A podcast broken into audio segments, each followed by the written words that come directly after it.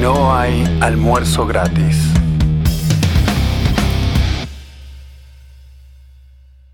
Hola gente, bienvenidos. Espero que arranquen bien este 2021. Hoy nos acompaña Mariana. ¿Qué tal? ¿Cómo andan? Feliz año para todos. Tenemos también a Luis desde Venezuela. Venezuela. Hoy tenemos una baja. eh, Leandro no, no pudo estar. Aparentemente está en Molosia sin internet. Así que bueno, eh, esperaremos la, a- para la próxima semana. Son los gajes de vivir en una micronación, ¿no? Exactamente. Le voy a decir primero por qué quiero volver sobre este tema, el tema de hoy. La razón es que me toca, me toca de cerca. Claramente recuerdo cuando en mi adolescencia leía diarios, revistas, una de ellas muy interesante, es una revista que creo que hace rato Oh. que ya no sale ni siquiera en internet, Sí. Acerca del drama de el agujero de ozono, el drama de la deforestación. Decían algo así como que cada 10 minutos desaparece el equivalente a no sé cuántas canchas de fútbol del Amazonas. Aunque por supuesto nunca hablaban de la reforestación, ¿no? Eso es. Pero este era uno tras otro. ¿no? Después El- el calentamiento global. calentamiento global, el drama de la contaminación, ¿sí? y de cómo los humanos somos culpables de todo esto. los glaciares que desaparecen.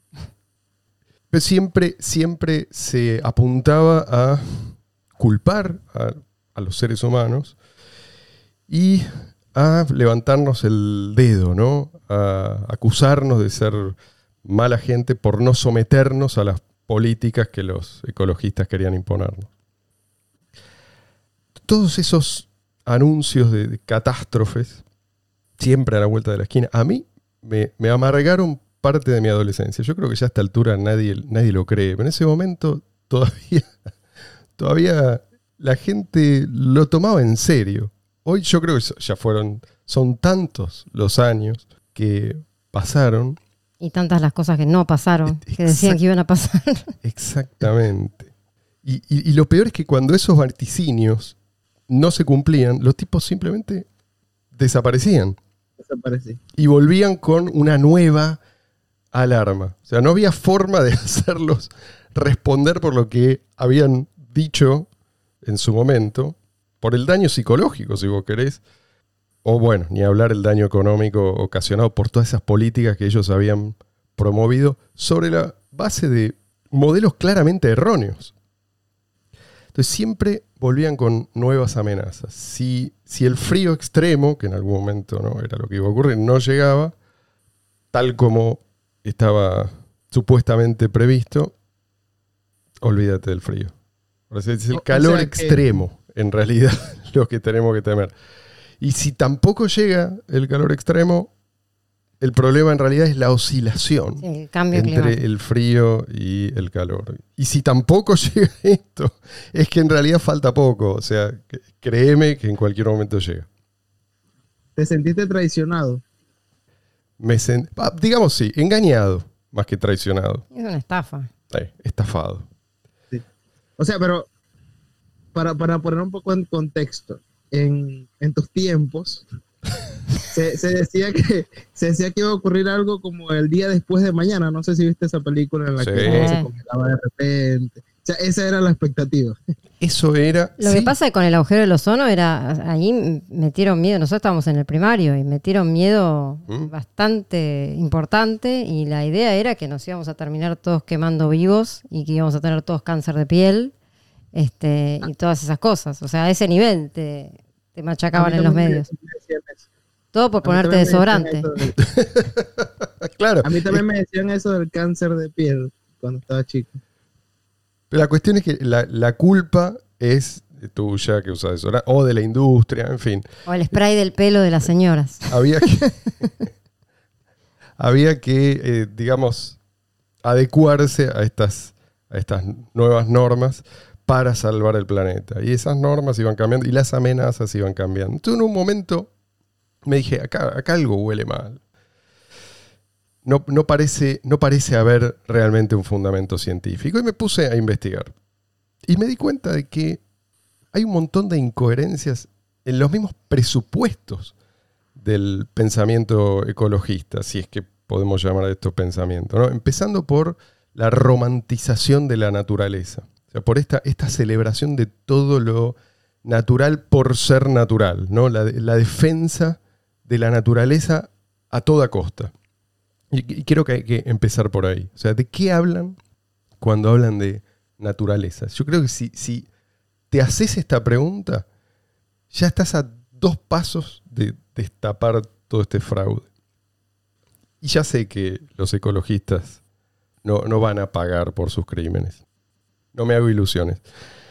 Pero por lo menos me gustaría hacer algo para evitar que otros sean engañados como me engañaron a mí en su momento. Entonces, a ver, decimos qué linda la naturaleza, porque la naturaleza en realidad nos llega filtrada, nos llega procesada, digamos así, para consumo humano. Cuando decimos que estamos en contacto con la naturaleza, ¿no? porque, pongámosle, paseamos por un parque lleno de árboles, pajaritos, mariposas.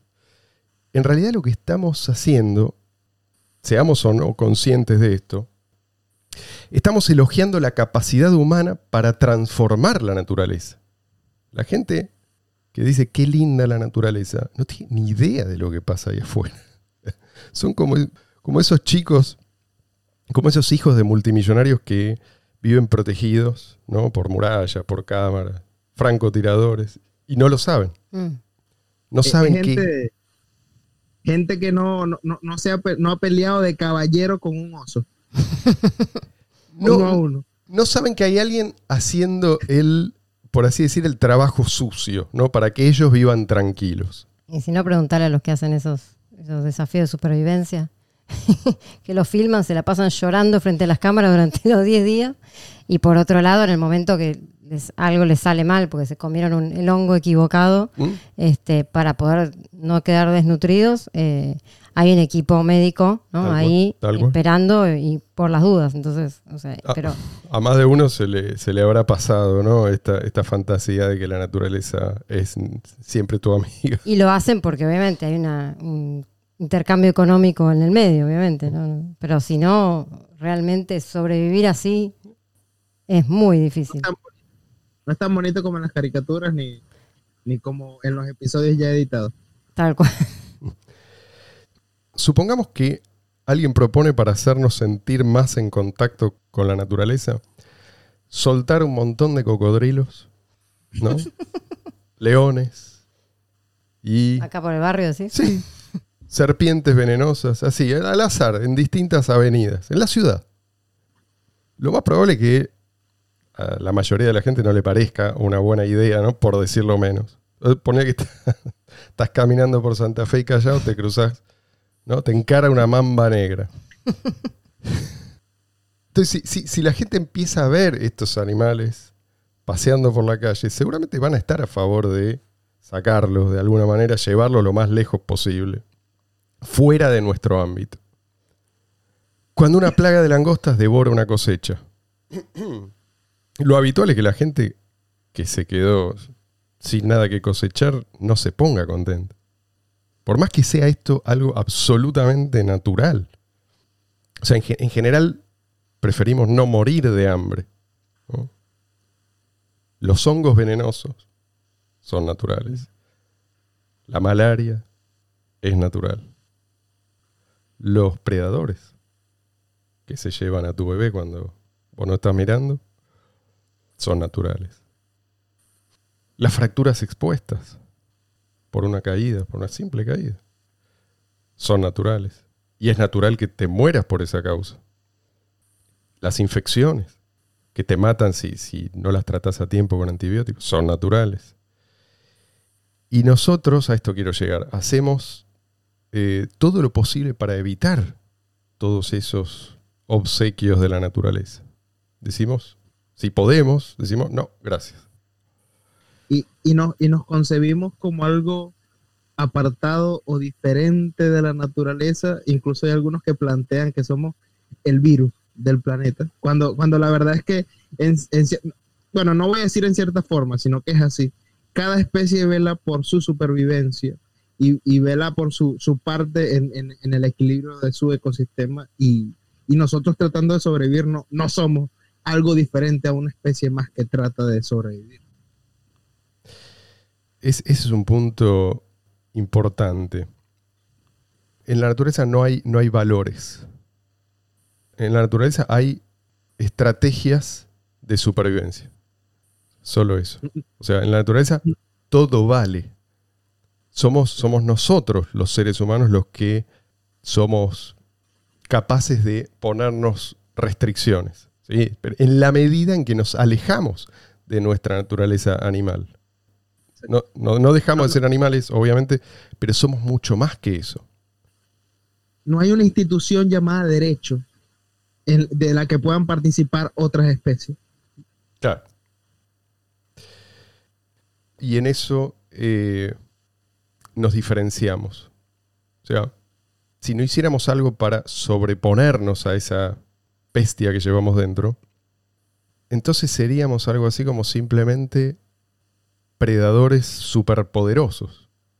Seríamos, sí, unos animales muy astutos que únicamente se preocupan por dominar a otros animales, mientras tienen el, poder de hacerlo. Pero no somos, no somos eh, a ver, no todos somos eso. ¿sí? Podemos elevarnos por encima de nuestra naturaleza eh, meramente animal. O sea, es cierto que desde un punto de vista puramente evolucionista, tenemos éxito como especie en gran medida gracias a nuestra capacidad cognitiva, porque de eso depende el, desarrollo de la tecnología. Pero, pero esta, es, esta es una diferencia de grado, no es una diferencia esencial, es una diferencia meramente cuantitativa con respecto a otras especies. O sea, volamos más alto, nos desplazamos más rápido, este, producimos más, en fin. O sea, et- esto es, es cierto, pero lo específicamente humano, ¿sí? lo que nos pone en otra categoría, es nuestra capacidad para determinar qué es lo que corresponde hacer, qué deberíamos hacer y qué no. Y- y cuanto más podemos hacer con la tecnología disponible, más importante es esto. Pero el problema no es la, tecnología, sino el uso que le damos a la tecnología. Y acá me parece que hay una confusión. Creo que esto empieza con la generación de los que sobrevivieron a las guerras mundiales. ¿no? Esta idea de que la tecnología es, es como un- una especie de monstruo indomable y más vale abandonarla. ¿no? Una maldición. Claro. Y yo creo que esto es. Esta es una postura peligrosa. Si hay fuerzas de- del mal, ¿cierto? ¿no? Dispuestas a manipular el entorno con fines destructivos, no vamos a convencer a, a los representantes de, de estas fuerzas con un discurso de unidad con la naturaleza. De hecho, es probable que ellos usen ese discurso para esconder sus verdaderas intenciones. Y para que nosotros seamos los que renunciamos a la tecnología que ellos en realidad abrazan, ¿sí? para lograr sus fines. Si renunciamos nosotros a, la manipulación del entorno, les dejamos a ellos el, el campo libre, porque no, no hay vuelta atrás.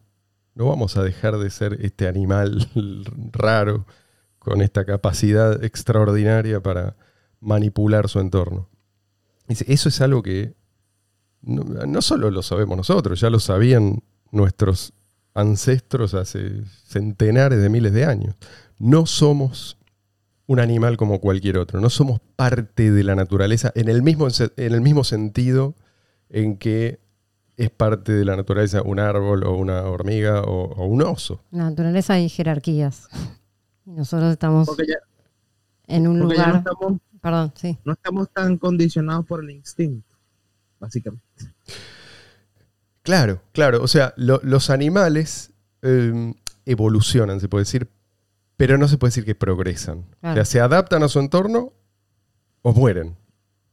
No adaptan el entorno a sus eh, necesidades. Sea, adaptar eh, el entorno, cualquier entorno, a sus necesidades es lo propiamente humano. Y los que, los que no ven el progreso es porque se acostumbraron al progreso. Es que es la doble vara, como hablamos siempre, ¿no? En muchos de los temas que tocamos siempre es el tema de la doble vara. Para ciertas cosas, la tecnología es un monstruo, es el demonio, es todo lo que está mal. Pero para ciertas cosas, o sea, porque la naturaleza también son los terremotos, son los maremotos, son los volcanes en erupción, o sea, todo eso es. Y la tecnología que se usa para predecir cierto, los movimientos sísmicos, para predecir, o sea, y para poder hacer algo al respecto, esa tecnología, o sea, nadie se queja de esa, Mm. de ese tipo de tecnología. Entonces, siempre hay como una doble vara. La naturaleza, si vos la dejás ah, librada a su, eh, al azar, eh, puede ser muy dañina para todo, no solamente para el hombre, sino para el resto de los animales. En el caso de, los humedales de, en Luisiana, por ejemplo, la otra vez estaba viendo un documental, eh, habían hecho criaderos de nutrias en ese lugar y después, bueno, con el movimiento ecologista prohibieron ¿no? las pieles de nutria, entonces dejaron a las nutrias libres. La nutria es un animal que se reproduce como los conejos o como las ratas, este, entonces, obviamente, invadieron todo y entonces ahora están desapareciendo, está desapareciendo la, flora y cierta fauna de ese lugar. Está- están alterando a un nivel el ecosistema de, esos humedales que lo que tienen que hacer ahora es, hay patrullas especializadas en matar nutrias. 100 a 200 nutrias por día tienen que matar para que no se les, o sea, para que no se les inunde después todo, porque comen la comen todas las hierbas que hay ahí, los humedales, ¿viste? los juncos y todo. O sea, te das cuenta de que al fin y al cabo, o sea, vos dejás la nutria libre al azar y la nutria te invade y, y, eh, perjudica a todo, lo- porque aparte perjudica, perjudica a todo el ecosistema del lugar, a toda la otra fauna también. Sí. Entonces, o sea, hay que también ponerse de acuerdo y ver hasta qué punto, o sea, el, eco- el ecologismo, esta especie de religión, ¿no? El ecologismo eh, no perjudica más de lo que Es- esa ayuda. contradicción va a persistir en la medida en que persista este- esta idea de que el origen de, de todo lo que lo- los ecologistas perciben como dañino eh, se halla en la acción humana. Claro. Lo cierto es que en la naturaleza est- estamos eh, sobreviviendo, estamos constantemente tratando de evitar el daño que la naturaleza nos puede hacer de millones de maneras. O sea que la acción humana es lo que a menudo nos pone a salvo de los peligros que nos depara la naturaleza, como el ejemplo que vos das. Pero los ecologistas lo ven al revés. Un ejemplo es, ellos, ellos eh, suelen culpar a la acción humana de la contaminación, pero si vos te fijas bien, eh, lo que ellos llaman contaminación está por todas partes en la naturaleza. O sea, hay, hay que estar muy atento. ¿Qué, qué puedo comer? ¿No? ¿Qué cosa me va a enfermar? O, o- o me va a matar si la como? ¿Qué agua es potable? Esto no está resuelto espontáneamente. Y por otro lado, también hay otra cosa, el tema de la contaminación. Depende de quién contamine, porque cuando se habla de los acuerdos de climáticos y todo, lo- el, o acuerdo de París y todos esos, donde todos los países van a ser penalizados y todos los países tienen que poner ciertas normas para todas las empresas qué sé yo, y fábricas, resulta que China. China es el polo de la contaminación mundial de todo el planeta y se salen con la suya. Tienen todos los ríos contaminados, no tienen más agua eh, limpia en todo China. Y eso que es grande. Este, y no pasa nada. Entonces también otra vez la doble vara, ¿no? Hay, hay gente que sí puede contaminar y otra que no. Y otra que tiene que, al revés, pagar. Pues eso eso yo, yo diría que es política. ¿sí? O sea, dicen y que se mezclan. lo, sí, lo, lo- lo que tienen que decir en cada momento van haciendo equilibrio, tratan de caer siempre parados. Pero a mí lo que me preocupa son, son las ideas. Las ideas son destructivas. Más allá Sí. de políticamente cómo se las ingenian para eh, imponerlas y en la medida en que pueden y que, pueden finalmente imponerlas. Podríamos Sí. hablar incluso del ecologismo como una especie de religión política. Totalmente. Sí, sin duda. Aunque se presenta ¿no? como, como el ángulo científico, esta idea de que la especie humana es una más, nada fundamental la distingue. quizás lo único que la distingue es esta, esta propensión a, la destrucción de la naturaleza, sea lo que fuere, ¿no? Aunque no esté muy bien definido qué, qué significa esto. Pero en realidad es cierto lo que vos decís, Luis. Hay algo que es eh, profundamente religioso en esta idea de que el progreso es ilusorio. ¿No? Que, que a vos te parece que es- estás cada vez mejor, pero lo cierto es que eh, no es así. O sea, la naturaleza está enojada, o los dioses están enojados. O Greta. Greta O está enojada. Está enojada. Porque está enojada porque re- re- recuerda el discurso cuando ella dice How dare you y dice con, con- con sus promesas de eterno crecimiento económico. ¿Creen acaso que, que la prosperidad va a salvar Claro. a la humanidad y no nuestra? Claro, o sea, la idea es que en realidad eh, de alguna manera se está barriendo la basura por debajo de la alfombra, ¿no? Y algún día lo vamos a pagar. Es, es la idea del juicio final, Sí, sí, sí. ¿no? Para los marxistas va a haber un juicio final y después viene un mundo en el que se acaban para siempre las desigualdades. Ellos son los jueces, por, por supuesto, ¿no? Y los verdugos. y los verdugos. Para los ecologistas eh, también, bueno, después viene un mundo totalmente libre de contaminación. Y es todo mentira, por supuesto. El comunismo lo único que deja son fosas comunes llenas de cuerpos de personas inocentes. Y ya que estamos con el tema de hoy, el comunismo deja cosas como Chernobyl también, pero bueno, eso no lo vamos Sí. a tratar ahora. Y tanto el comunismo como el ecologismo dejan más pobreza, ¿sí? Es decir, menos posibilidades de eh, hacer algo efectivo contra la contaminación. Hay muchas similitudes entre verdes y rojos. O sea, así como los marxistas creen en las leyes de la historia, ¿no? que solo ellos obviamente saben interpretar correctamente, los ecologistas eh, se creen los intérpretes del verdadero estado de ánimo de la madre tierra, ¿no? Y obviamente hay que obedecer a estos intérpretes para evitar la ira de la madre tierra o de los dioses o de la historia, ¿sí? Es el mismo truco, es el truco que usaban los eh, antiguos sacerdotes aliados al poder. Lo que cambia es la víctima propiciatoria, o sea, a quién se sacrifica en el altar del Estado. El, problema es justamente el Estado, y esto es algo que nunca van a admitir, porque ellos viven del Estado. No, no, esperes que hagan un examen imparcial del asunto. Se, se comportan así por la misma razón que tu perro a vos te, te va a defender a muerte, ¿sí? Porque sos vos el que le da de comer. Pero, pero es eso, es, es poder coactivo, es imponerse por la fuerza. Eso es lo que quieren. Todo lo demás son excusas. No sé si Luis querías decir algo.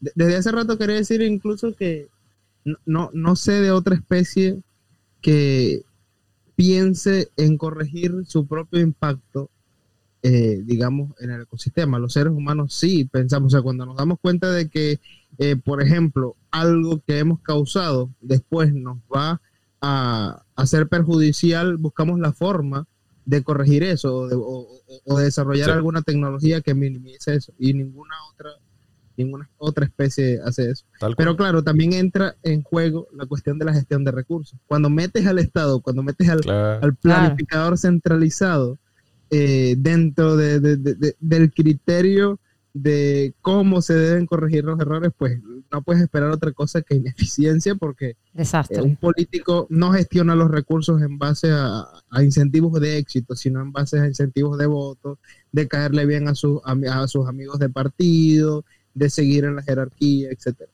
Sí, Por eso las grandes catástrofes naturales, o muchas de ellas, se asocian a regímenes comunistas.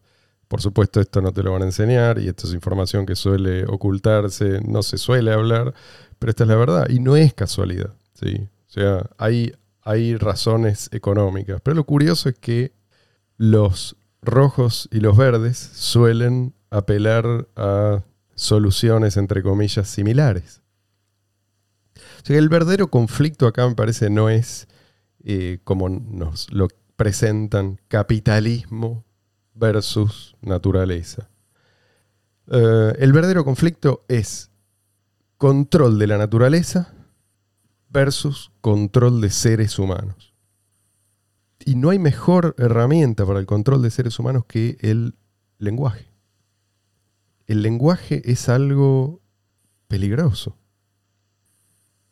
Es cierto que por un lado el lenguaje es, es lo que nos permitió dar un gran salto evolutivo, ¿no? salir del modo eh, supervivencia. Pero por otro lado les permitió a unos seres humanos someter a otros para satisfacer sus necesidades de una manera extremadamente eficiente. De ahí, creo yo, la, la importancia de examinar este discurso, ¿no? de tratar de definir correctamente las palabras.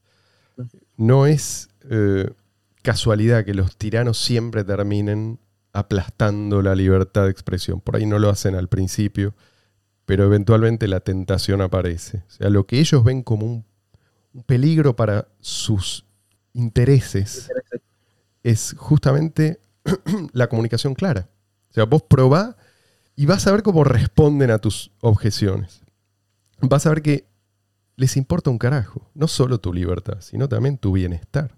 Vas a ver que les importa un carajo la naturaleza, el clima, el proletariado, los transexuales, las minorías raciales.